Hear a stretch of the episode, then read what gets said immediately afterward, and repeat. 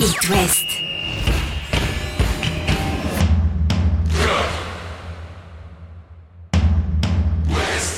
Cop West. Chaque lundi et jeudi à 21h. Simon Rongoat, Catel Lagré. Bonsoir Catel, bonsoir. à tous. Entretien avec Julien Laporte. Aujourd'hui, c'est l'entretien Cop West, le défenseur des Merlus, qui est avec nous. Chaque lundi et jeudi à 21h. C'est Cop West sur It West. Bonsoir Julien Laporte. Bonsoir. Salut Julien. Bienvenue dans Cop West. On est ravis de, de te retrouver pour échanger euh, notamment sur l'actu du Football Club de Lorient, mais pas que. On va commencer euh, quand même avec euh, les Merlus. Et euh, je me suis amusé à revoir dix fois l'action du penalty euh, que tu provoques sur Burak Ilmaz face Ah, à il va Lille. raccrocher. C'est tout. Bah non, mais, non, mais franchement, là. alors Je suis toujours là. Alors franchement, il y a débat. Alors je sais pas si c'est le cas avec les copains aussi dans le vestiaire parce que il est malin Burak Yilmaz et on le voit au ralenti.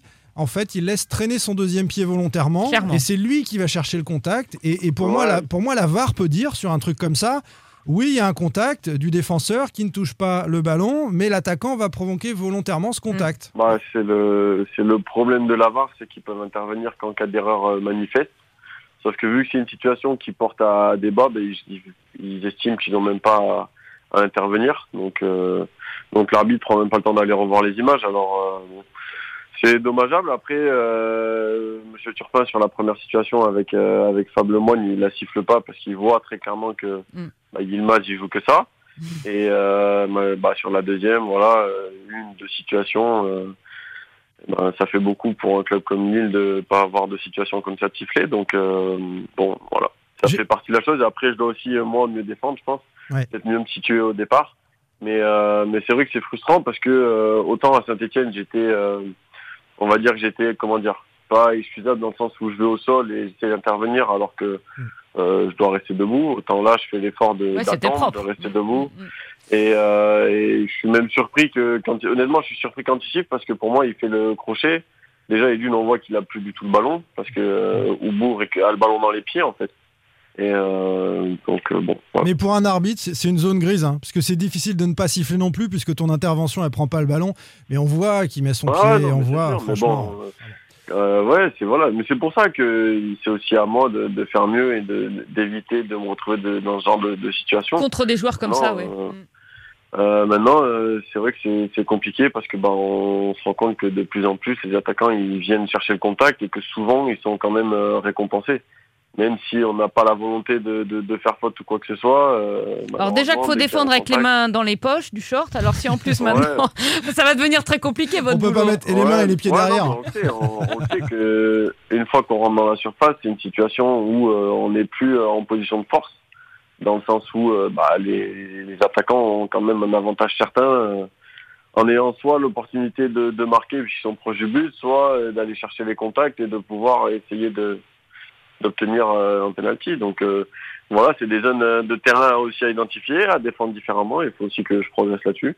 Euh, parce que de penalty ça fait ça fait beaucoup. Alors heureusement euh, on a il n'y a pas eu de conséquences ce week-end on, on a gagné, mais euh, voilà c'est un axe de progression à avoir donc donc voilà. Sur- l'arbitrage mais Ouais, bien sûr. Non, mais euh, ça, c'est- toujours. Je parlais de zone grise. euh, c'est aussi de l'interprétation. Et quand on est défenseur, on est obligé parfois de mettre un petit peu d'intensité. Donc c'est c'est les risques hein, que, que vous prenez. Euh, sur l'arbitrage, deux petites questions pour pour finir. Tu as rapidement évoqué euh, le VAR. Je voudrais savoir ce que tu en penses vraiment. Est-ce qu'il faut continuer à bien l'utiliser? Et puis ensuite, il y a un débat euh, à la LFP actuellement hein, qui veut se réformer avec les soucis de droit télé sur la possibilité de mettre des micros sur les arbitres afin de pacifier les relations et que les spectateurs Ça un petit peu ce qui se euh, passe. Alors sur la, la VAR d'abord.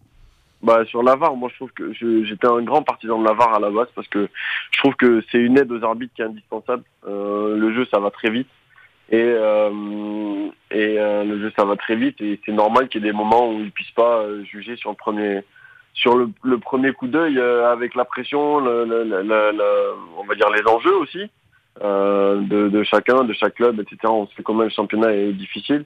C'est sûr que c'est une aide euh, énorme pour les arbitres. Maintenant, il faut qu'elle soit beaucoup mieux utilisée que ça et à meilleure essence. C'est-à-dire que je crois qu'ils ont un système où ils sont pénalisés s'ils font appel à la VAR ou je crois Oui. quelque chose comme ça. Je suis pas Il y a un bonus-malus lié à ça, Euh, hélas. Il y a un bonus-malus. Donc à partir de là, c'est c'est plus vraiment une aide. C'est-à-dire qu'il faut le prendre le moins possible parce que eux aussi sont classés Mm. et euh, certains sont relégués à la fin. Donc euh, c'est pas vraiment un coup de pouce, c'est vraiment quand c'est presque une sanction d'utiliser la VAR, c'est-à-dire qu'il faut reconnaître l'erreur, alors que Alors que voilà, mais c'est dans, la position du, foot français en général, de l'arbitrage, je trouve, de pas trop reconnaître quand ils font des, des erreurs. C'est pas une critique, parce que euh, sur un terrain de foot, tout le monde fait des erreurs, euh, nous les premiers. Maintenant, faut, je pense que des fois, c'est bien de pouvoir le reconnaître et surtout d'avancer. Je trouve que là-dessus, on, manque de dialogue parce que euh, parce que voilà, c'est toujours, il y a toujours une pas une zone grise, mais voilà, c'est toujours les, les arbitres enfin, ont toujours raison, c'est normal parce que c'est c'est eux qui ont le dernier mot, mais il y a quand même des fois des erreurs manifestes qui sont qui sont pas forcément euh, corrigées, même avec la VAR. euh, Alors justement, eh, ju- euh, justement, euh, Julien, le, le, le côté euh, on se cache, on communique peu des, des arbitres euh, et on reconnaît parfois un peu difficilement les, les erreurs. Est-ce que euh, c'est pas quelque chose qui peut être corrigé par la, la possibilité d'avoir des micros euh, sur les Ouais. arbitres dans les échanges que- avec les joueurs? Qu'est-ce que tu penses Bah, de ça? Moi, j'aime bien regarder le rugby.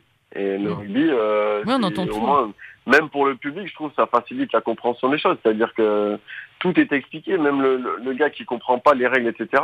C'est quasiment, euh, c'est simple. À, alors c'est simple, c'est pas simple à comprendre, mais le- l'arbitre à chaque fois explique son raisonnement, alors sans les justifier, mais il dit voilà, il y a faute, il y a ceci, ce- cela, et point. Et c'est réglé. Donc là, le problème, c'est que ben. D'un point de vue pédagogique, ce serait effectivement hyper intéressant qu'en plus l'arbitre Oui, détaille la règle de jeu. permettrait, Quoi. Ouais, ouais.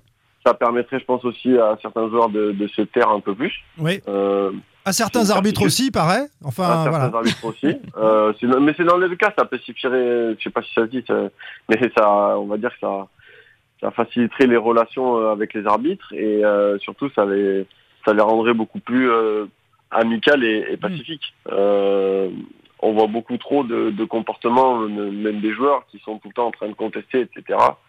Et je trouve que c'est pas une bonne image euh, du sport. Euh, si on compare avec le rugby notamment, euh, le rugby ils sont beaucoup moins dans, la contestation et s'il y a contestation ils prennent 10 mètres. Mm. Et ça c'est une règle qui je trouve Ça peut calme. être intéressante aussi.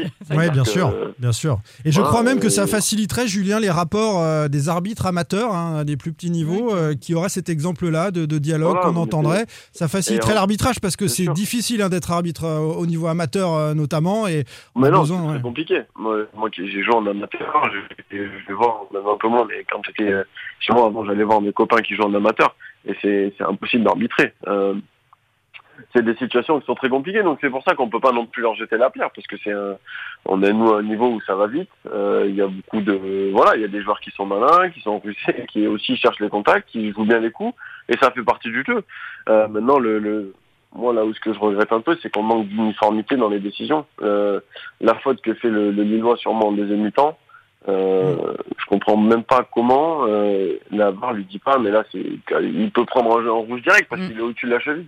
Et c'est ce, cette manque, euh, ce manque pardon, d'uniformité qui est un peu dérangeant parce que euh, euh, voilà, l'année dernière on a pris des pénalties, on a pris des cartons rouges pour euh, beaucoup moins que ça, et là on se rend compte que c'est moins le cas. Donc euh, bon, c'est ça qui est peut-être plus frustrant que parce qu'après, comme je vous dis, les erreurs tout le monde en fait et c'est normal, ça fait partie du sport.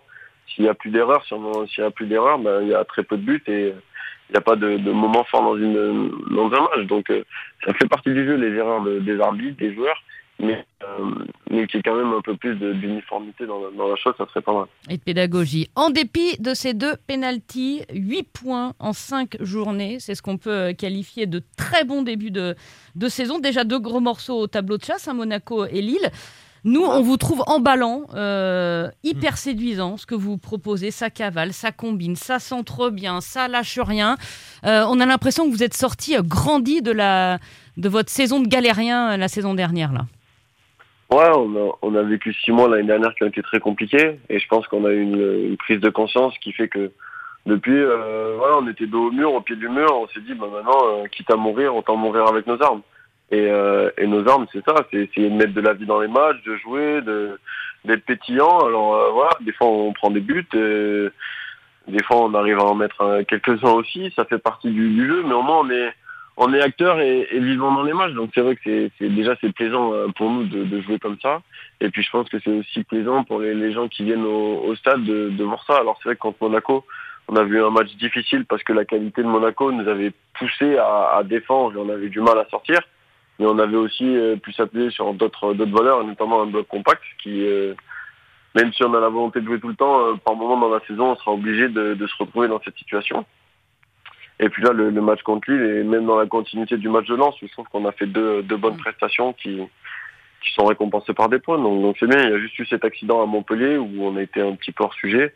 Mais sinon, c'est vrai que les matchs, euh, on va dire que tous nos matchs, euh, on est quasiment plus proche de les gagner que de que de les perdre. Le, le nul à Saint-Etienne, on est quand même, euh, je pense qu'on peut quand même euh, presque avoir des regrets de pas avoir gagné. Et même à Lens, on a pas mal de situations franches qu'on qu'on met pas au bout, même si Lens aussi a eu des situations. Mais on, on est en, on est acteur de nos matchs et, et c'est vrai que c'est c'est plaisant. Bon après, il y a que cinq journées de fête, il y a que 8 points.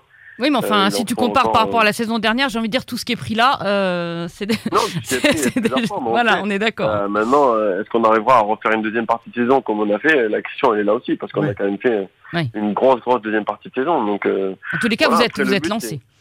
non, on est lancé et puis on a des. C'est sûr qu'on a, on va dire, on a un fond, euh, un fond de jeu et euh, qui est beaucoup plus euh, cohérent et, et conséquent euh, que, que ce qu'on a pu mettre en place l'année dernière en début de saison en tout cas. Pourquoi. Qu'est-ce qui explique ça Que les, les habitudes, peut-être, avec le coach aussi, euh, il y avait beaucoup de choses à mettre en place, beaucoup de changements la saison dernière. Ouais, il y a eu, euh, il y a eu de, de- de gros changements entre l'effectif de Ligue 2 Ligue 1.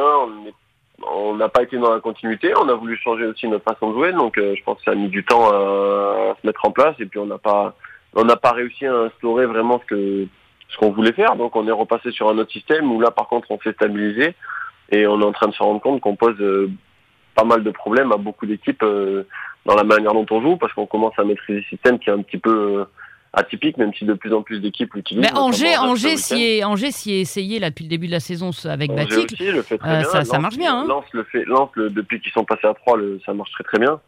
Euh, ils sont passés à 3 juste avant la- la- l'arrêt Covid en Ligue 2. Ils commençaient déjà à regagner tous leurs matchs. Et puis ils ont été sur la continuité en Ligue 1. Donc euh, voilà, après il y a aussi le fait que le, le groupe cette année est quand même peu évolué. Euh, ça, ça donne un temps d'avance parce qu'on se connaît déjà tous. Euh, il y a beaucoup moins de d'automatisme à recréer avec de nouveaux joueurs. Donc c'est quand même plus, plus facile. Un petit mot pour terminer, Julien, sur le match du week-end, quand même, déplacement à, à Reims. Mhm. Comment vous appréhendez ça? Bon, on enchaîne une série de, de trois matchs euh, qui va être très compliqué parce qu'on on va à Reims qui, qui vient de, on l'a vu, vient, vient de battre Rennes ce week-end. Oh, puis un grand stade rennais, hein. c'était ouf. Non, j'ai pas vu, j'ai pas vu le match, mais bon, ils ont fait une, ils ont fait une bonne prestation apparemment à Reims. Euh, Ouais. Rennes, on s'en occupera un peu plus tard pour nous, mais euh, voilà. Après, on reçoit Nice et on va à Lyon, donc on sait que le, le match de ce week-end est important pour prendre des Avec points. de jeunes joueurs, blague à part, de jeunes joueurs rémois euh, efficaces. hein. Ouais, ils ont, des, ils ont, ils ont, ils ont un bon groupe. Puis c'est une bonne équipe de Ligue 1. L'année dernière, ils avaient un démarrage compliqué, mais derrière, ils avaient été très durs à, à jouer sur toute la saison. Ils ont perdu quelques joueurs, mais ils ont réussi à, à reconstituer l'effectif avec justement des jeunes joueurs qui rentrent de près, je crois. Il y a un, un dénommé Kebal, il me semble, qui était à Dunkerque l'année dernière, si je dis pas de bêtises, ou quelque chose comme ça. Donc non, non, ils ont des bons joueurs. Il y a aussi Andrew qui était, qui était chez nous avant. Donc, euh, donc voilà, ils ont une bonne équipe. Il faut, nous, après, c'est surtout se concentrer sur nous et continuer ce qu'on, ce qu'on ce qu'on fait de bien en ce moment. Et puis euh, voilà c'est euh, continuer euh, de match en match à, prendre de l'assurance de, la confiance et surtout garder ce niveau d'exigence parce que si on n'a pas ce niveau d'exigence on, passera pas. Mais je pense que maintenant on commence à comprendre que la Ligue 1 c'est aussi ça. C'est beaucoup de- d'exigence à chaque match. Et, et voilà on va on va essayer de continuer sur sur ce, cette bonne dynamique on va dire Les Merlus à Reims, c'est dimanche, hein, à 15h. Merci beaucoup, Merci, Julien Julien. Laporte. Salut. merci À À bientôt, bonne saison. À bientôt, au revoir. Ouais, Merci parfait. Julien, parfait. Tu seras Allez, réinvité, je t'annonce. bon parfait bon ça marche Belle photo, la bise à tout le monde. Ouais, salut. ouais ça marche Salut. Allez, bonne journée Ciao, ciao. Et nous, on se retrouve lundi, les amis, pour un nouveau Cop West. On débriefera. Tiens, je serai à Raymond Coppa pour le derby entre Angers et Nantes, notamment. À lundi, salut. À lundi. Retrouvez demain matin votre émission Cop West en replay sur itwest.com et sur l'application itwest. Cop West est votre émission. Prenez la parole et posez vos questions aux pros de la saison. Sur It West.